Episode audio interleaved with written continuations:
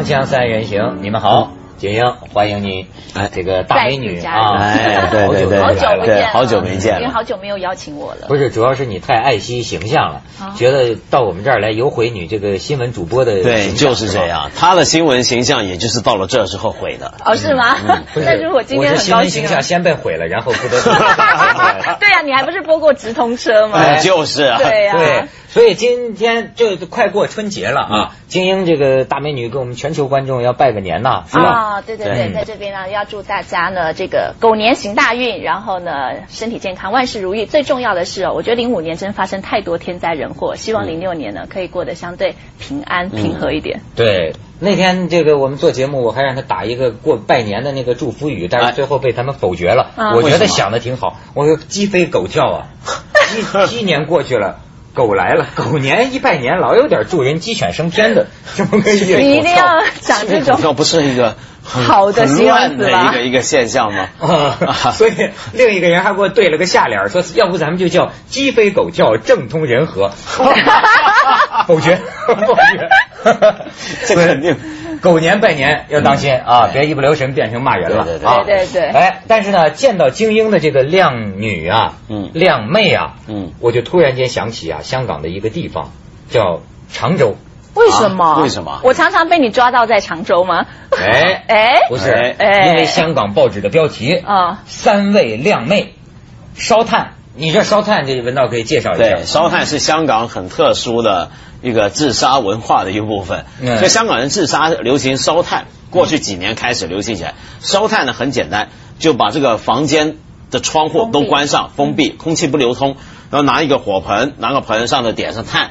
让这个碳一直烧，碳一直烧，不就一直释放这些的二氧二氧化碳，然后慢慢慢慢氧气减少，二氧化碳多了，你自然就晕了，晕了就很容易就死了嘛。哎，听说这个烧炭就等于煤气中毒吧？我们叫一氧化碳中毒。对，说这么死去的人呢，他那个什么，脸红扑扑的，栩栩如生，就脸色。哦，是吗？啊，有这么一说啊。我但是我觉得特别难以理解，要跟精英来沟通一下这个。你问我烧炭吗？我没烧过，好害怕。女性心理啊啊，太奇怪了，你知道吗？就是香港的女孩子啊，这是哪哪天的报纸啊？一月十七号的，就今天的吗？呃，这个香港报纸啊，讲七号。这个在常州那个地方经常有出租屋，对，过去听说过香港这个小情侣啊，嗯。到出租屋那儿租了房子，然后就烧炭，对，殉情自杀。那是个自杀圣地，香港的自杀圣地。对，它原来是这样，常州啊，它又是一个香港的一个离岛嘛，嗯，就有点渔村风光，那么很多人就喜欢去那边吃海鲜，住一两个晚上休息休息。对，那么往往很多情侣呢，就比如说家人也不知道他们去哪啦，什么就去那边过夜。但是呢，慢慢的发展下来呢，它有一溜比较新的一些这种度假屋啊，这种租给人的度假屋。慢慢就开始有人在那自杀，有上吊过的，有割脉过的，有炭烧炭的，然后越来越多。结果那个地方就阴气沉沉，就很多人不愿意去那个地方，就说那个是个呃有阴气啊，然后烧炭圣地啊等等等等。那你看一月十六号，嗯，三个小妹妹才十五岁，十五岁这是初几的小妹妹去了？你看看那个照片啊，报纸上的照片，这仨小姑娘看见没有？看到了，被被警察救走了。对，你说我觉得特别难以理解的就是这个姊妹情深呐。嗯，三个 小妹妹，你知道，就是其中有一个小妹妹谈恋爱，帕托在家里遭到父母的责骂，据说也没责骂她太厉害，反正就是说了她几句，心情不愉快吧。两个，另外两个跟她是好姐妹，三个人就去常州租房子去烧烤，聊着聊着呢，就觉得那咱就死吧，就死。为什么？就要自杀了嘛？觉得为为什么？就是觉得人生无望，就觉得自己帕托谈恋爱被父母责骂了嘛，心情不好了嘛，暗无天日嘛，这个社会就要死嘛，以死报国嘛，不就是 不这不叫报国，以死报情殉情，明明明智吧？嗯嗯。问题是那俩小姑娘，你跟这事儿有什么关系呢？嗯，我就问这俩，我现在感觉有些小姑娘啊，十几岁的小姑娘，真叫特别感性。你知道就感他感性到什么程度？你比如说生日蜡烛一点燃啊就哭了，特别容易这种见风落泪啊，受一种氛围的感染。不过我觉得小男孩也很感性啊。是啊。我记得我我中学的时候，比如说一群兄弟们，比如说你平常失恋了或者什么，喜欢找朋友聊天。不过他是个比较特殊，一般都是女同学就劝他别想死啊或什么，没想到一块死。我们那不一样，我说失恋。没关系，兄弟，给你再找个马子过来，要不然大家一起一起拿一百块钱出来去帮你搞定就好了嘛，就是这样。男孩子的哎，对，顶多就说是他把你给甩了，我们一起把他做了。男孩子比较有那种兄弟之间的豪情不会一起死，我们一起把他杀。对，但是他说到一个重点也没错啦，一般女孩子来讲就比较感性，尤其是少女情怀总是诗嘛。总是你也试过这样？是 啊，没有我我是没有试过这样。就是你比如你跟一个女伴说说两个人就贫。贱夫妻百事哀，不就说说，哎呀，越说。要不就死吧！我们俩姐妹。所以呢，我以前的经验就是，如果呢我在感情上哦，或者说在生活上有什么不如意哦，我后来的经验就是，我尽量不要找同性朋友说。其实同性朋友会有那样的状况，就是呢，因为两个人可能他太感性了。也就是说，如果你们可以成为好朋友，毕竟是你们性格上有比较相近的一点。那如果说你在一个相对比较低潮的时候，你很容易就把这个情绪感染到对方，对方也会感染回来给你。非但没有这个劝说到你，反而被你的悲哀情绪勾起他的一些不是。俩小姑娘就是仨，最后说咱就一块死，一块死呢，然后留下遗书，烧炭还不够，还吃安眠药，本来就必死无疑了，你知道吗？把房门呢都拿毛巾塞上，还真是。那他们的这个决心好像也还蛮强。幸好这个房东就是出租这个出租屋的这个女房东很有经验，把他救了。不是，他开始觉得这仨孩子在里边一晚上没出来，他以为是学校，他以为是星期天，可后来他一拍大腿说：“哎呦，今天星期一，学校得上课。”这下赶快报警，撞进房子，发现仨孩子呢，可能这安眠药也是过期的哈，仨孩子还一直清醒着躺在床上聊天呢。后来怎么还没死啊？啊，这怎么还？只是小脸红扑扑的而已。警察来了，我们死了吗？昏迷都没昏迷过去。警察说：“你们干什么了？给我们吃安眠药了。”地上。他们买的确定是安眠药吗？然后你说留下奋剂，对，留下这遗书。你说现在这孩子也是不顾父母父母爹娘，真的很伤心哦。一个写遗书是给父母的，你知道另外两个写的遗书是给男朋友的吧？给小男友的。对啊，肯定是。要死给小男友写遗书，都不跟家里人写遗书。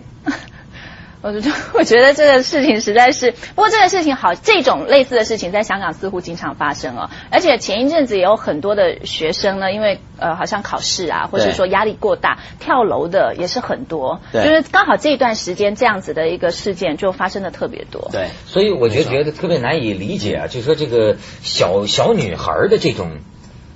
这种这种，我觉得其实呢，它应我们应该折射出现在就是把把整个观察的层面放大一点，不止我觉得不只是小女孩，你不觉得现在这个现代人文明病、精神病的这个好像趋势也越来越明显了嘛？像最近呃有一个很有趣的一个一个东西，一个产品。叫做娃一个娃娃，我不知道你看过没有？最近在台湾挺流行的，然后这听说在那个青岛，好像北方那边也开始流行起来了。嗯，叫巫毒娃娃。那巫毒娃娃是怎么样呢？其实就是一个很可爱的造型，好像用毛线去编织的。但是呢，它的作用是拿来干嘛？拿来诅咒的。比如说，呃，我们过去可以呃有看过，就是在中国有一些古老的一些什么稻草人啊，用针去扎啦，或者说我们在古装戏里面常常看到这样子的一个风气，现在又回来了。只是说换成一个比较可爱的啊，比较这个嗯，怎么讲，就是商业的包装，泄愤用。对，但是它的用用意还是让你泄愤用的。但为什么会有那么多的怨恨？而且这样的产品其实一上市之后非常受到欢迎，而且是年轻人的欢迎。他们说是从泰国那边通过邮寄的方式买回来的，买回来，然后就卖好多孩子。而且你看这个，咱可以看看这个照片，你瞧见没有？胸口这样扎可以叫恋人不变心。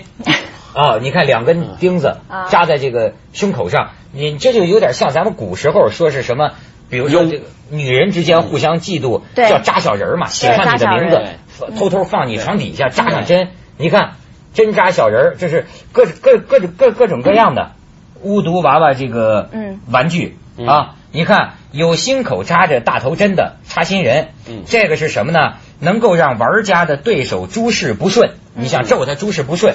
还有脑子脑子上钉着这个螺丝钉的锁脑人，能够让你的对手或者你讨厌的人呢思维混乱、注意力不集中。而且啊，你说这个网络卖家通过网络做这个生意，网络卖家的广告词儿我给你念念啊：看学校里边考第一名的不顺眼吧？嫉妒同事的策划方案比你强吧？巫毒娃娃让你的眼中钉肉中刺，无法集中精神，失魂落魄，让他见识一下巫毒娃娃的黑暗力量。咱们去一下广告，锵锵三人行广告之后见。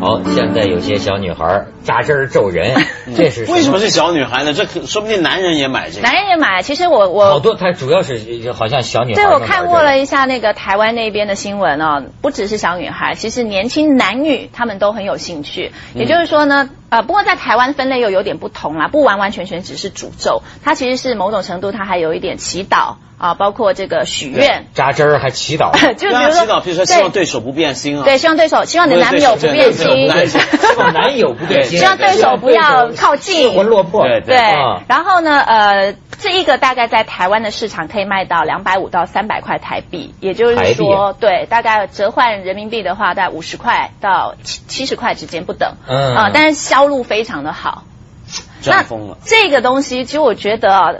有有的人是社会分析家就说：“哎呦天哪，现在的孩子是怎么搞的，对吧？脑筋在想什么呢？怎么会恨意那么深呢？动不动就要扎人针呢？”但是其实我我我倒是换另外一个角度想，是说，我觉得不只是孩子们，是所有的整个社会、整个现代的世界，好像都进入了一个混乱失序的状态。就是人有太多的情绪，你没办法宣泄，你没有办法去发泄。哎，你说的这个我挺有联想，你知道，这些因为那那天啊，我在这个新浪网上。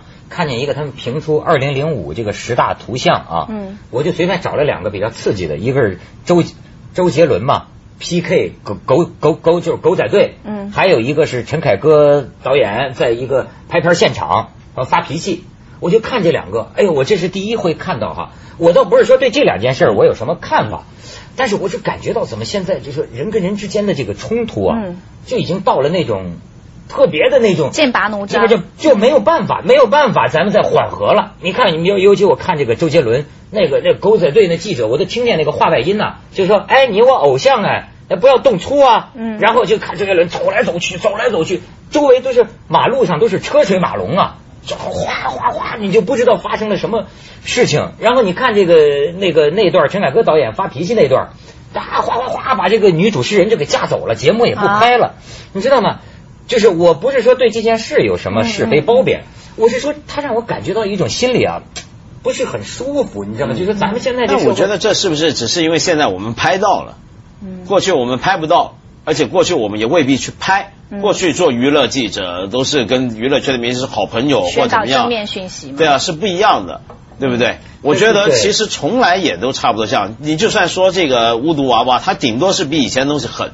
但你回想起来，像我们年轻的时候，其实每一个年代的青少年对这种自己不理解的超自然的东西是特别有兴趣。你比如说，像现在你去看那些塔罗牌，嗯，对，啊，星座书，还有碟碟仙嘛，对，碟仙，你看这都是谁在玩？市场最大就是十几岁年轻人。嗯，像香港现在书上面，呃，书出书出版市场最畅销的书都是什么占星啊。什么什么什么塔罗命运啊，扑克牌算命都是年轻人在玩。为什么？就是年轻人啊，嗯，我觉得处在一个阶段，就是他很按规矩去做人。按规矩意思就是说，我今年如果念到高二，我明年就是高三，这是不用我多想，也不容我去想的。但是再往后怎么样呢？我人生里面，比如说特别是感情上的事他觉得自己特别没有能力，嗯，去去去处理、去控制，他就靠这个。那成年人呢，反而可能会好一点，你觉得是不是这样？所以，所以我觉得每一代年轻人都是这样，都在玩这个。是，但是为什么他？你比如说，他就说恨一个人，嗯，你你记得过去说中国古代说一个女的要是在床底下、枕头底下发现 谁扎针刺的，哇，那就不干了，疯了，对，那是很恶毒的，皇帝就要杀人了，不寒而栗。但现在这不也是这个吗？我可能恨你梁文道。我就写上你的名字，我扎你一根针。我觉得他也不是认真的在恨，他这个你现在看他这个造型是很可爱。嗯，我觉得那是一种情绪的宣泄，对真真假假之间的一种玩的东西，对不对？你比如说，不是特别当真的。对我，我举随便举，小男孩也这样。我记得我。呃，中学的时候，有些男孩子他们干什么呢？他们说什么要把爱人的头发，一个女孩子暗恋哪个女孩头发，把她头发拔下来，然后不晓得回家弄些什么玩意儿，干起来干些很肮脏龌龊的事儿，然后就保证那个女的一辈子跟着你，也都搞这些玩意儿啊。哎呦天哪！但是换个换个角度想啦，我昨天看到的时候，我一开始接眼也是觉得，哎呦天哪！现现在的人怎么会这么恨呐？恨意这么深呐？我老想着就是说，从小到大，其实我也不是没有讨厌过的人，但是有有有，你最毒妇人心。哎呦，你这什么态度啊？我都没这么对你啊！有有有过吗？不是，就是人一定会有喜欢或不喜欢，尤其我自己的个性又是爱恨比较分明的。我就是说我对于我不喜欢的人哦，我我就是会敬而远之。嗯，但是我通常不会有太多这种。钻就是说用尽心计的要去伤害他的这种这种想法，所以我一直都很难理解说怎么会有人是 会钻到那种程度。但是现在看起来，我身边周遭的呃遇到的朋友也好，又或者年轻的一代的一些小孩做出的一些很极端的事情，你就不得不承认说，不知道是他们自个儿把自个儿逼到那种绝境了，还是这个社会这个世界把他们逼到那个绝境了。所以啊，这个。有有一种呃，说是把它当真了；有一种呢，就没当真。你比如说当真的那个，我看来还有个学者分析呢，说这也要学者啊，这是学者分析啊，说这个这玩意儿不是新鲜东西，说这就是蛊啊，这在中国古代古代是下蛊，扎纸人下蛊嘛。对，这我倒是想起我在香港认识一个人，还是一个上市公司的一个老总呢。嗯，那么他呢就挺信这个东西啊，他就说，呃，他说他当年在。在在马来西亚还是新加坡，我忘记了。他说被人下过蛊，嗯，咱就觉得这不是迷信吗？马来西亚那个叫降头，对降降头嘛，对。他说就是怎么回事啊？他说他要回香港做生意了，嗯，那么他要跟他在当地的女朋友啊，嗯，就要要离开，嗯，但是他女朋友不要他离开，嗯，就太爱他了，于是他就说他这女朋友就找人给他下了蛊。我说那到底是什么感觉啊？嗯，他说好像是。在他认为是派来两个不认识的人，有一次在他喝的东西里边啊下了什么东西，这个蛊啊有几种方法，有时候是通过皮肤吸收还是什么一种什么东西，他说是什么效应呢？我就问他，他说呀就是那个我大概有一个月的时间，他说我不能想起不能想起我这个女朋友，我只要一想起她，我就不能自控的哗哗哗老这么流眼泪，嗯，无法解脱。他说大概过了一个月，这种劲头才缓过来。这就是他他认为这就是给下了蛊了。你说这这这这有有这事儿吗？我不知道，反正香港有一阵子是很流行，八十年代的时候也有很多人跑到泰国专门找人去去下降头啊，或什么。香港也有这种事儿，但我从来都不大相信这些东西嘛。但但我知道很多人相信，也很多人真的很认真去看这种事情，所以去玩这个东西。但这种东西总是你越你越相信。他就越可能成为你，你就越觉得他灵。对，特别是看你的生活环境、文化影响很重。如果你生活这个环境，比如说身边都是这么迷信的一个环境，或者身边都是搞这个的话，你当然觉得这个有效力。要不然的话，你想想看，连踢足球都有啊。你记不记得呃上一次的世界杯，就有一有一个非洲国家的队伍的球迷嘛，在这个龙门底下埋了一些不晓得什么粉末嘛，下蛊啊。那么让对手的球踢不进自己的这个龙门呢，也干这事儿啊？嗯，其实我觉得会干这事儿，其实又折射出一种心态，就是现在的人对自己是不是太没有自信心了？嗯，也就是说，你对于你自己做的事情，你是或是你自我的这个价值，你是根本没有任何一点信心，所以你必须要去借助一些超自然的、外来的、神秘的、未知的力量，去帮助你达成你要的目的。嗯，但会不会也有一个出气的目的？你像他们说那个日本不也有那个什么？就是到一间房子里，里边有个假的一个人体模型，你就打他。有有有有有有。你比如说，你恨你的上司，你就喊着你上司的名字，拳打脚踢。就这样之后，啊家心理健康。对，有这种玩具。对这种玩具就是那个有点像不倒翁。对，有点像不倒翁嘛。你可以买回家，说当这个是上司或者说啪。啪。所以也可能 啊，他扎了假人，他就不会有一天扎真人了。对对对，对啊。所以我昨天的想法也是这样。我第一个想法觉得很害怕，第二个想法是，如果他不扎真人的话，扎假人就能够宣泄情绪，不扎真人，这也是个好事啊。对你想想看，他要是扎真人的话，他那个对手就不只是注意力不集中，是没有了注意力。锵锵三人行，广告之后见。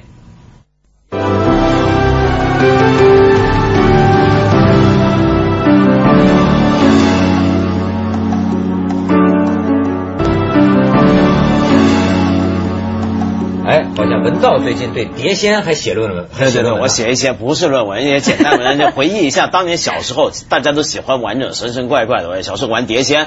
那么有一回呢，玩着玩着就来了一个人，说着说着说自己是宋朝人，还是宋末元初的人，大伙很兴奋，你知道吗？我们一群男孩子刚刚看完金庸嘛，就是说，哎。这个丘处机跟这个成吉思汗是不是真的很熟啊？啪啪啪往这边走。后来还有人说，那这个襄阳城破的时候，郭靖是怎么死的？反正所以你就看的时候，完全是湖州，对，就是湖州，因为他有答案，怎么可能呢？然后后来呢，我们又找一回啊，我们玩一个试验，念大学了，我们念哲学，一帮念哲学的同学，有一天忽发奇想，念哲学在读康德啊，他的东西，请康德上身，特别困难。后来，哎，如果能够请康德亲自解答那就好，好。结果我们就真的跑去找了一个人叫问米婆，就是请鬼上身那个。然后我们刚坐下说我们要找找人，要找谁？找康德。他不认识。他他就问说，他就说呃，你们知道他哪？哦，他死了啊两百多年了。说啊，我说对这住在什？你知道原来怎么样？我在德国，跟这个马上把我们轰出去。要不然不知道会会不会上来说德文。哎呦天哪！我我跟你讲，我也玩过一阵这个，但是现在我就不大玩了，就是因为我觉得有个很简单的方法。这些东西啊，渺茫不可知。嗯，而且我觉得很多时候其实是你预先的一个意识在操控。就是不是就是是一个这个哈，时间，生命当中时间太宝贵了。嗯，你知道吗？有些事情是可知的，比方说做工作，一分耕耘一分收获。我现在宁愿把功夫花在这儿。那些事情啊是不可知的，不可知的投入了很多时间，结果会怎样呢？很多人就是把一辈子里面大半的时间放在预测他未未来。对呀，他他的未来就过去了。对呀，我觉得他的现在就不断的过去变成未来。所以我觉得玩这个的人都太有时间了。我现在觉得生命太短了，时间最宝贵了，你得放在那些比较有谱的事情上。我给你一块钱。